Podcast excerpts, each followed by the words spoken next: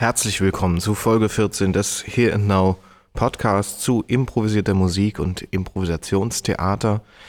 Äh, wie ihr schon am Intro gemerkt habt, äh, war das heute eher klassisch und zwar im Bereich der Oper.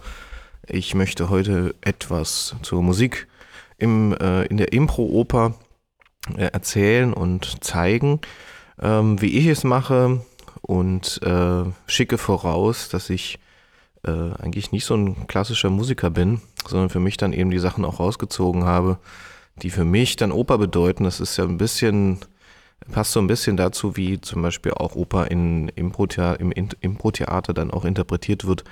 Ähm, da sind ja auch jetzt nicht wirklich viele Opernsänger dabei, beziehungsweise auch äh, Leute, die jetzt regelmäßig in die Oper gehen. Dennoch macht man Oper und ich als Musiker bin natürlich auch gefordert, auch das Genre zu bedienen. Und ich wollte mal präsentieren, wie ich das so mache.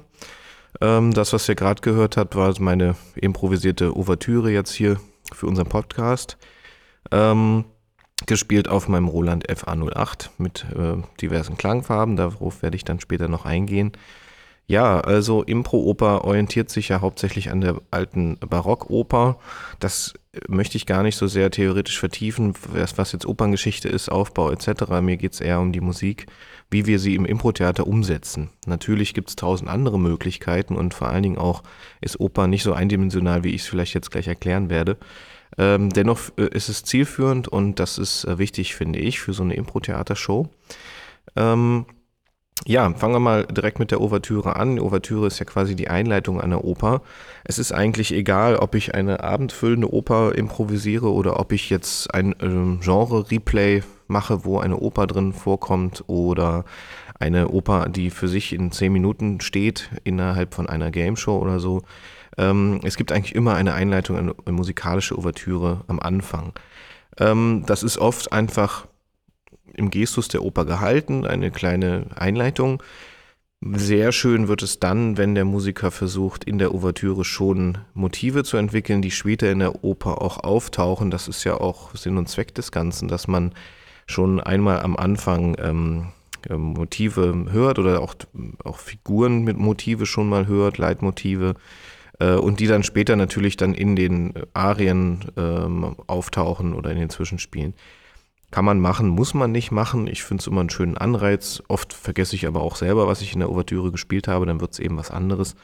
Ähm, den Charakter der Ouvertüre kann man natürlich immer so ein bisschen anpassen, auch an den Titel oder an das, was man eben vorgehen möch vorgeben möchte. Muss nicht immer so höchst dramatisch äh, sein, wie ich es jetzt eben gerade gemacht habe. Es kann auch freundlicher sein. Ähm, dann tauscht einfach die Mollkadenz, die ich gerade gespielt habe, war auch recht einfach, ähm, einfach in Dur aus und dann habt ihr was Freundlicheres, geht auch. Ähm, was habe ich eben in der Ouvertüre gemacht, rein harmonisch? Ähm, das war irgendwas mit C-Moll und äh, ein Abgang über B, Ass, F-Moll, G, Vorhalt und dann G, Dur, wieder zu C. Ich spiele es mir mal ganz kurz an, die Akkorde mal in der Klangfarbe jetzt einmal.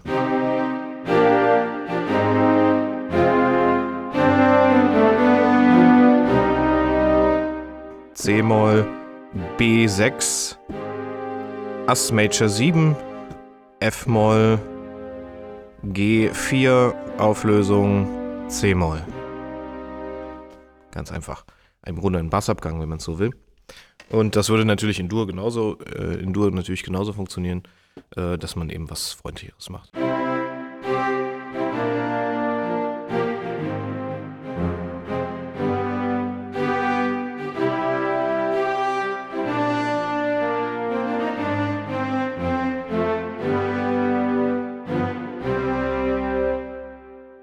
Das wäre das ganze Endur. Ähm, ja, generell, vielleicht können wir, wir können ja mal mit der Klangfarbe anfangen. Ihr habt jetzt gehört, dass ich jetzt äh, orchestral eben gespielt habe. Ich habe zum einen die Streicher. Als Fläche, nicht nur die, ich mische dann meistens noch, ähm, damit man ein bisschen mehr auch den Rhythmus spürt und spielen kann. Da sind ja nochmal so ein paar Attack-Streicher drin, die so ein bisschen, die so marcato sind. Ihr hört das, wenn man die einmal anschlägt. Die pointieren das Ganze noch ein bisschen mehr. Dann äh, kriegt man diesen Rhythmus auch rein. Wenn ich das mische mit meinen, äh, mit meinen Streicherflächen, dann klingt das Ganze so. Ich habe am Anfang so einen Attack, wo ich auch wirklich den, den, äh, den Schlag spüren kann. Ne?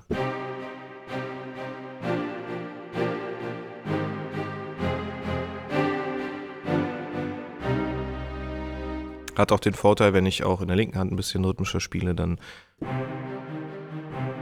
höre ich das auch, ne?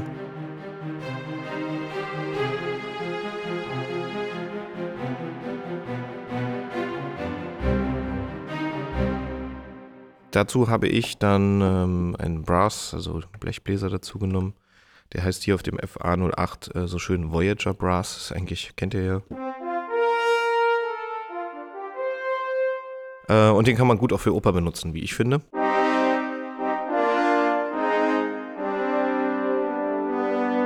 Der schwillt auch schön an, wenn man ihn, äh, wenn man ihn anspielt. Und geht hinten so weich wieder raus. Ne? Das finde ich eigentlich ganz, ganz schön. Man hat auch wieder so eine Art Akzent dann auch geschaffen, der, der sich so ein bisschen in diese Klangfarbe reinmischt. Ähm, man kann natürlich da auch, auch theoretisch auch ähm, mit dem Solo anfangen. Man muss nicht gleich alles zusammenmischen. Ich habe es jetzt in der Ouvertüre mal gemacht. Ähm, also einen reinen Blechbläsersatz spielen.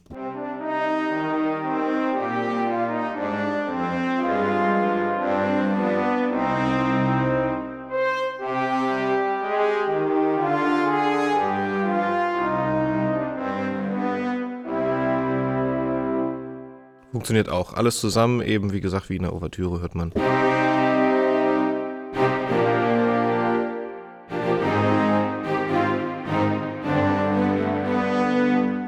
Klingt, finde ich, immer sehr, sehr nach Oper. Ähm, und am Anfang habe ich auch, so habt ihr auch gemerkt, so ein bisschen, der Sound heißt Roll und Klang. Äh, das sind ähm, Pauken, ähm, na, Genau, Pauken und äh, zum Schluss gibt es einen Klang, also hört mal rein. Sowas. Ist für ein Intro ganz gut, finde ich. Äh, kann man machen, muss man nicht. Es gibt auch ganz reine Timpani Rolls. Je nach Tiefe klingen die auch anders.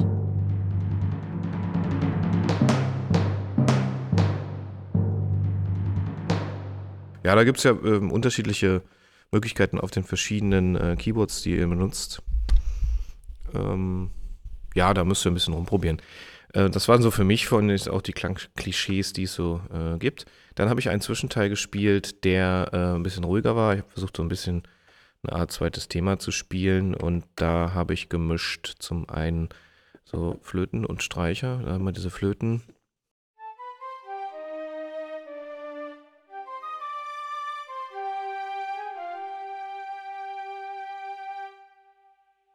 Der Sound heißt hier auf dem FA noch 08 Waving Goodbye. Das gemischt mit dem Streicher nochmal.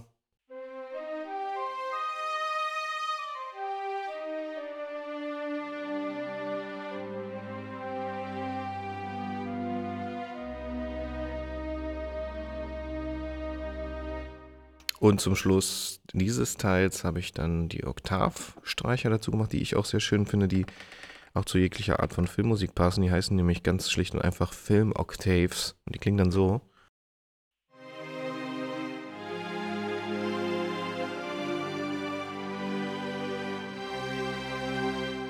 Zusammen mit der Flöte.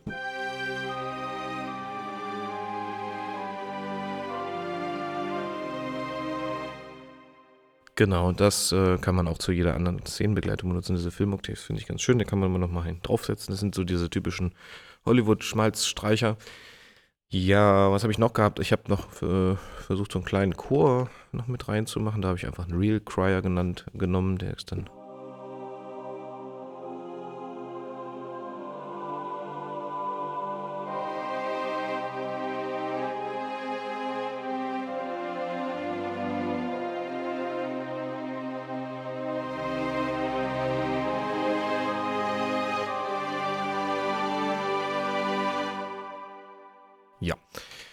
den Opernchor, genau. Ähm, ja, das ist so zur Klangfarbe. Ähm, das benutze ich ganz gerne. Ich äh, benutze aber unter anderem auch ganz gerne mal, es kommt auch ein bisschen auf das Sujet an und so. Es gibt einen ganz schönen Sound, den ich auch für so eine, auch für so eine Barockoper ganz schön finde. Da muss man dann unter Harpsichord, also unter Cembalo suchen. Da gibt es ein schönes Barockensemble. Und das kann man dafür natürlich auch sehr gut benutzen. Das klingt dann so, das ist Cembalo und Flöte. Also wenn man weniger anschlägt, dann ist es ein Cembalo mit Streicher.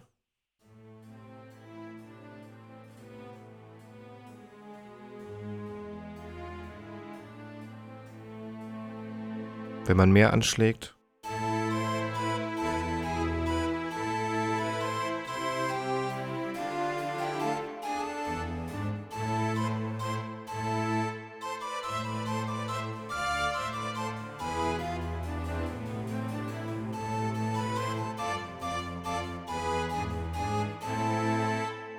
Finde ich einen ganz netten, äh, einen ganz netten Patch hier.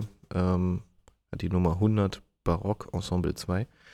Ähm, das finde ich auch nett. Das ist nochmal eine Va Variante. Man kann natürlich so eine Oper auch generell noch ein bisschen, sagen wir, ein bisschen älter anlegen. Ich habe es ja jetzt vom Sound her am Anfang, das, was ich eben erklärt habe, ja fast so ein bisschen Wagner-esk angelegt mit viel Blech und äh, großem Orchester und so.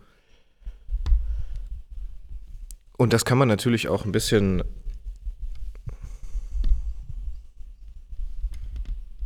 Und das kann man natürlich auch ein bisschen kleiner machen, ein bisschen äh, historischer, also quasi sprich, sprich Barock-Ensemble-mäßiger. Äh, mit Cembalo, also man kann auch so eine Oper komplett mit Cembalo natürlich auch begleiten. Oder eben, und das ist das Stichwort, wer alles mit diesen Sounds alles gar nicht arbeitet, ähm, gerade die Pianisten äh, haben es da eigentlich ganz gut, denn so eine Oper kann man super einfach auch mit Klavier begleiten, ganz schlicht und einfach.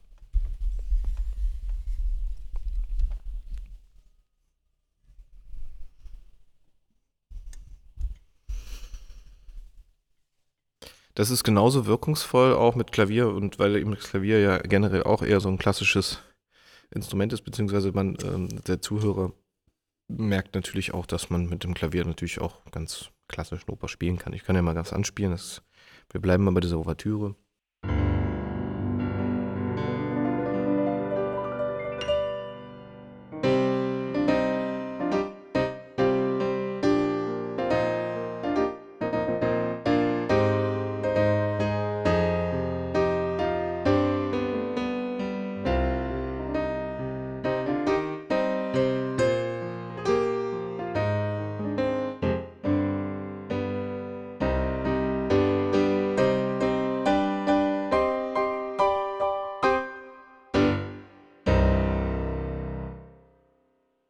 Finde ich es genauso effektvoll auch mit Klavier.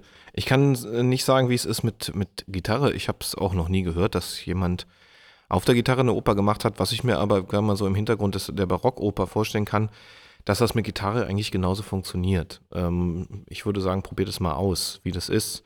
Weil es ist ja auch nicht nur der Musiker, der das entscheidende Element ist in dieser Oper, in diesem Opernformat, sondern ja auch alles insgesamt. Aber warum nicht ausprobieren?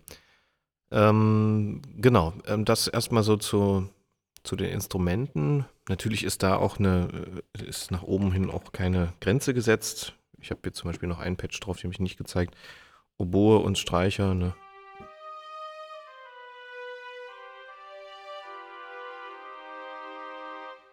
Also da kann man wirklich seiner Fantasie freien Lauf lassen, was so Orchester-Sounds angeht und äh, ja, hm, so ein bisschen Geschmackssache. Und äh, wichtig ist aber, ähm, jetzt wo wir gerade so viel von der Ouvertüre, von der Einleitung gesprochen haben, ist, dass die Oper im Impro-Theater sich eigentlich einteilt in zwei äh, Teile. Zum einen das Rezitativ und zum anderen die Arie. Und ich erkläre es immer meinen Schülern so, oder den Leuten in Workshops immer so, das Rezitativ ist eben das, wo die Information kommt und im Grunde die W-Fragen beantwortet werden von jeder Figur, die auf die Bühne kommt, zumindest äh, zu Beginn einer Oper. Und die Arie ist dann genau das Gefühl, was in dem Moment da ist oder was das Grundgefühl der Figur in der Situation ist. Und da äh, ist der Unterschied rezitativ von Rezita rezitieren, also textlastig ähm, und weniger Melodie. Das heißt auch sparsame Begleitung im Klavier. Und in der Arie ist es eher musikalisch und viel weniger Text. Man nimmt sich vielleicht eine Zeile oder zwei Zeilen und wiederholt die oft und spielt mit dieser mit diesem Text und baut eher schöne Melodien und Koloraturen, wie man das eben von dem Opernklischee kennt. Das ist dann so der, äh, der Unterschied zwischen Rezitativ und Arie. Was machen wir musikalisch als Musiker? Rezitativ finde ich immer, ähm, ist das Wechselspiel zwischen Akkordschlag und Sänger. Der Pianist oder der Musiker schlägt einen Akkord an. Ich mache es jetzt mal mit dem Klavier. Das ist das Zeichen für den Sänger, dass er dann anfangen kann mit äh, seinen W-Fragen, mit seinem Rezitativ. Zum Beispiel. Ich bin der Bäcker von Rom. Nächster Akkord. Ich wohne schon seit 30 Jahren hier. Doch mir geht's nicht gut. Der König will kein Brot. Es muss sich nicht reimen, kann sich reimen, aber ähm, ihr seht es, da ist noch nicht viel Melodie, das ist fast halb gesprochen. Ähm, Beweggründe werden erklärt, Inhalt wird erklärt, Story.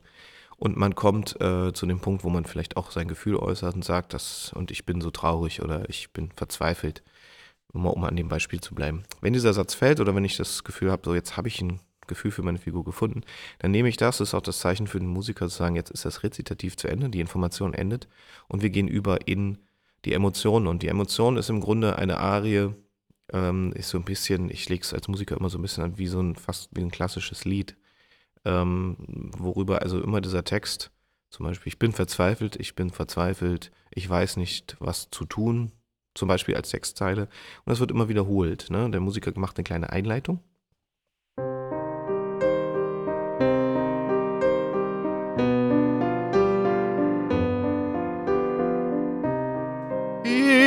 bin verzweifelt.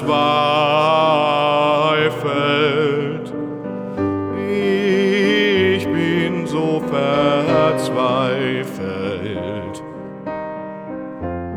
Verzweifelt.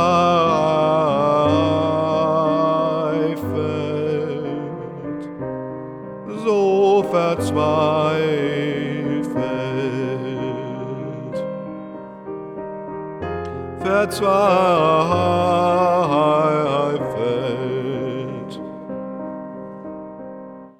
Das kann man dann so ausführen, so lange wie man lustig ist. Ähm, ja, und dann findet man ein gemeinsames Ende und die Arie ist zu Ende. Und äh, die nächste Figur tritt auf, die Szene ist zu Ende, je nachdem, wie, wie der Verlauf ist. Ähm, gut, ähm, was ich äh, harmonisch mache, also äh, als Pianist, ist ähm, eigentlich immer eine Mischung aus eben Kadenz, Dur oder Moll, je nachdem, welche Stimmung man gibt. Vor allen Dingen aber im Rezitativ, wenn wir damit mal anfangen wollen, ist es so, dass ich ganz oft verminderte Akkorde vorgebe, weil man die in jede Richtung auflösen kann. Ähm, das heißt, sobald jemand loslegen soll mit seinem Rezitativ, gebe ich ihm immer erstmal einen verminderten Akkord. Dann kann er erstmal anfangen, ich bin der Bäcker von Rom. Dann, das ist alles immer noch nicht definiert und wenn, sobald er, äh, da kann ich noch einen zweiten hinterher schießen, einen zweiten verminderten. Und ich bin so traurig, wenn er das dann irgendwie äußert, wie er sich fühlt, und man sieht das ja auch an der Körpersprache, dann kann man nämlich sagen, man geht von diesem verminderten Akkord dann eben zu Moll oder Dur und taucht dann eben die, das Rezitativ in die entsprechende Stimmung. Ne? Also, und ich bin so traurig. Und dann kann ich nämlich sofort sagen, ich gehe vom Verminderten einfach direkt zu dem Mollakkord. Oder zum ein anderes Beispiel. Und ich freue mich auf den Tag und gehe in Dur. Ja, also das kann man ähm, mit diesen verminderten Akkorden super gut steuern. Und wenn man das erstmal weiß, wie die Grundstimmung ist, kann man nämlich immer mischen zwischen verminderten und dann eben der Dur- oder Moll-Kadenz. Also kleines Beispiel nochmal.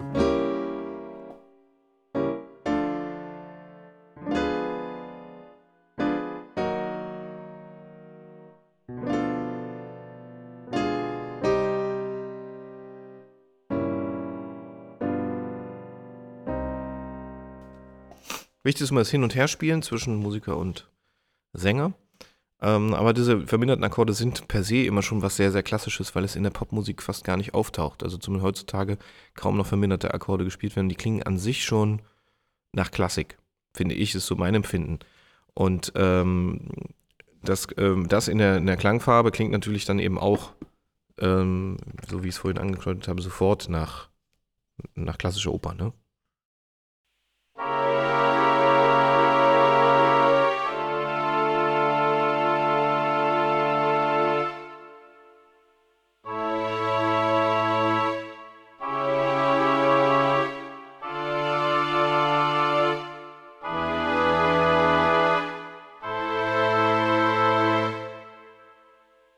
Ich denke, das ist soweit eigentlich klar, immer dieser Wechsel.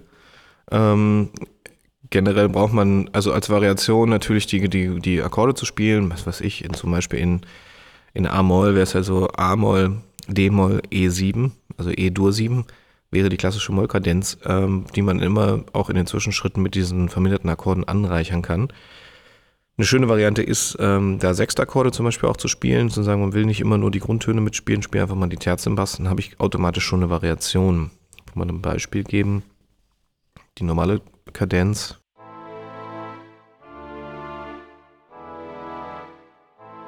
Variation.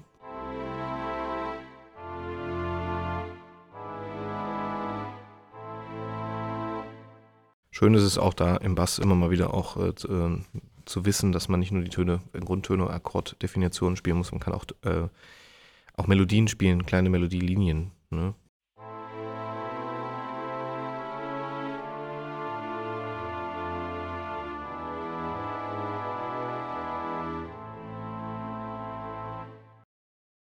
So, das dazu.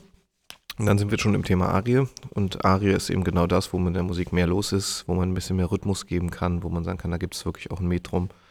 Ähm, und da kann man je nach Charakter eben was Getragenes machen, was, was je nachdem, was für eine Emotion kommt. Das weiß man ja, das wird dem Rezeptiv vorbereitet. Immer mal was Fröhliches als für die Arie. Ähm, und äh, da eine kleine, ein kleines Intro quasi für die Arie spielen, damit man weiß, wo geht es harmonisch hin und Rhythmus. Und dann geht eigentlich der Gesang los und wie gesagt wenig Text, der eigentlich oft wiederholt wird. Man sollte Koloraturen singen, versuchen ein bisschen auszuschmücken. Kleines Beispiel, ich äh, gehe mal in diesen Patch mit den Streichern, mit diesen Attack-Streichern, dass man ein bisschen Rhythmus hat. Kleines Intro.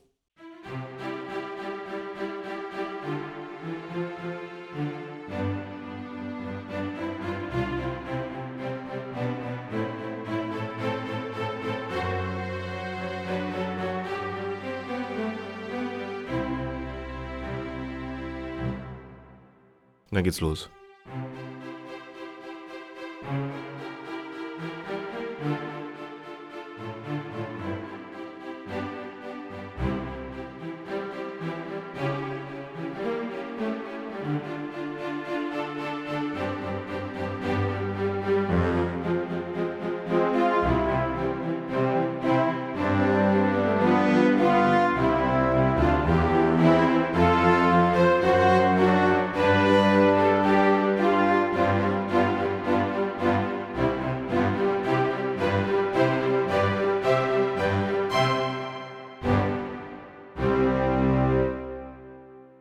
Ja, was, das, was ich zum Schluss natürlich immer mache, immer diese Verbindung dominante Tonika, ist auch so typisch für mich.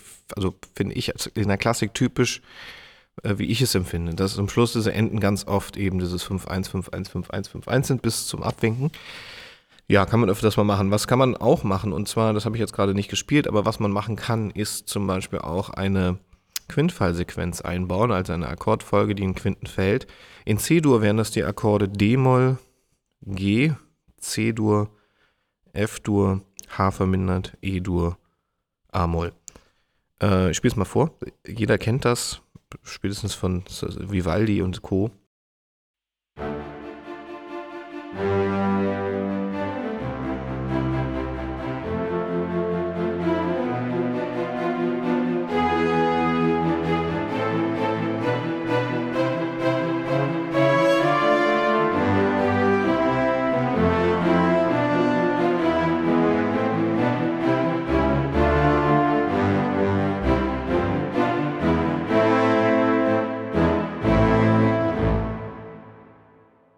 Ich habe es dann äh, im harmonischen Tempo ein bisschen variiert, dann hat man da auch noch eine Variation. Aber diese äh, Wechsel sind ganz klassisch. Da gibt es auch eine, äh, man kann sich das in jeder Tonart ja herleiten. Ähm, ich glaube, es nennt sich proprische Tafel, das muss ich nochmal googeln. Ähm, das kann man, im Grunde kann man aus jeder, von jedem Akkord, wo man landet, auch mittendrin, kann man einfach von da eine neue initiieren. Das ist das Schöne. Man kann also D-Moll, G-Dur, C-Dur spielen und von daher kommt man immer wieder natürlich in Quinten auch wieder runter. Man sagt einfach, der Akkord, wo ich jetzt gerade bin, das ist wieder meine Eins und fange da wieder von vorne an. Ja, das ist eine Variante, die man machen kann und an sich muss man ähm, aufpassen, dass man nicht zu moderne Akkorde spielt vielleicht. Also so ein Moll 7, C-Moll 7 ist eigentlich sehr, sehr selten. Also sehr klassisch und sehr eindeutig ähm, wird es einfach, wenn man reine Akkorde spielt, vielleicht ein paar Sechsakkorde. Ja, ich finde das zumindest einfach und ähm, entspricht dem Bild vielleicht auch so landläufig und hilft halt auch den Sängern. Ja. Ähm, gut, ähm, natürlich kann man rhythmisch variieren, Sechsachtel oder typische Dreiachtel-Takte, sowas äh, funktioniert natürlich auch immer sehr gut äh, um eine Variation hinzukriegen, um dass man nicht so festgelegt ist. Ja, ähm, ja, wir haben im Grunde mehr oder weniger alles durch. Ähm, es geht so, dass es natürlich einen Ablauf geben kann für so eine, ähm, einen dramaturgischen Ablauf für eine Oper. Ähm, wenn ihr dazu mehr wissen wollt oder wenn ihr mit eurer Impro-Gruppe gerne dazu mal einen Workshop besuchen wollt, dann geht ruhig auf meine äh, Workshop-Seite improworkshop.com. Ich biete euch auch einen Tages- oder Wochenend-Workshop an zum Thema Impro-Oper, wo ein ganzes Impro-Format, ein Opernformat gelernt wird, was man dann entweder in zehn Minuten spielt oder abendfüllend, ähm, zusammen natürlich mit dem Coaching des Musikers. Und ähm, ja, das kann man sich gemeinsam erarbeiten, auch was es dramaturgisch heißt, äh, welche Figuren, sprich die ganze Handlung. Ähm, ja, das biete ich an in einem Workshop und ähm, vielleicht auch ganz konkret nochmal einen Workshop, den ich hier im Clubhaus Lüchfeld in der Nähe von Neuruppin äh, machen werde. Am 17. September diesen Jahres ähm, wird es einen Workshop zu Thema Stimme und Flow geben.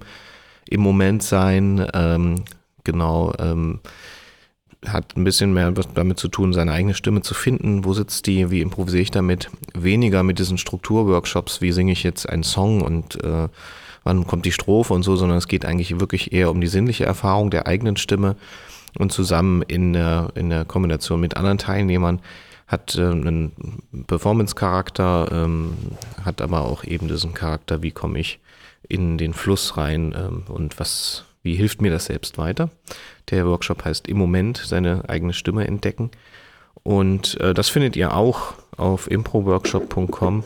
Ich verlinke das auch hier nochmal drunter. Würde mich freuen, wenn der eine oder andere, die eine oder andere hier äh, in die schöne Ostprignitz kommt. Es gibt auch Möglichkeiten der Übernachtung, die vermittelt werden können. Und äh, es ist ein, ein Tagesworkshop. Es geht also nur einen Tag, also man kann anreisen und auch schafft es auch wieder nach Hause oder man bleibt einfach noch einen Tag. Ja, würde mich freuen, den einen oder anderen äh, zu sehen von euch, beziehungsweise auch ähm, die eine oder andere Impro-Gruppe, die vielleicht noch einen Workshop möchte zum Thema Oper oder Musical oder was auch immer. Schaut mal auf meine Seite improworkshop.com. Ja, wir sind am Ende unserer Folge 14 hier in Now Podcast. Das war das Thema Oper und ich entlasse euch in den Tag, Abend, Nacht mit ein paar, mit einem Opernabschluss, den ich euch nochmal improvisiere. Bis zur nächsten Folge. Ich freue mich über Feedback, Kommentare. Teilen, teilen, teilen. Vielen Dank. Das war Stefan Ziron. Tschüss.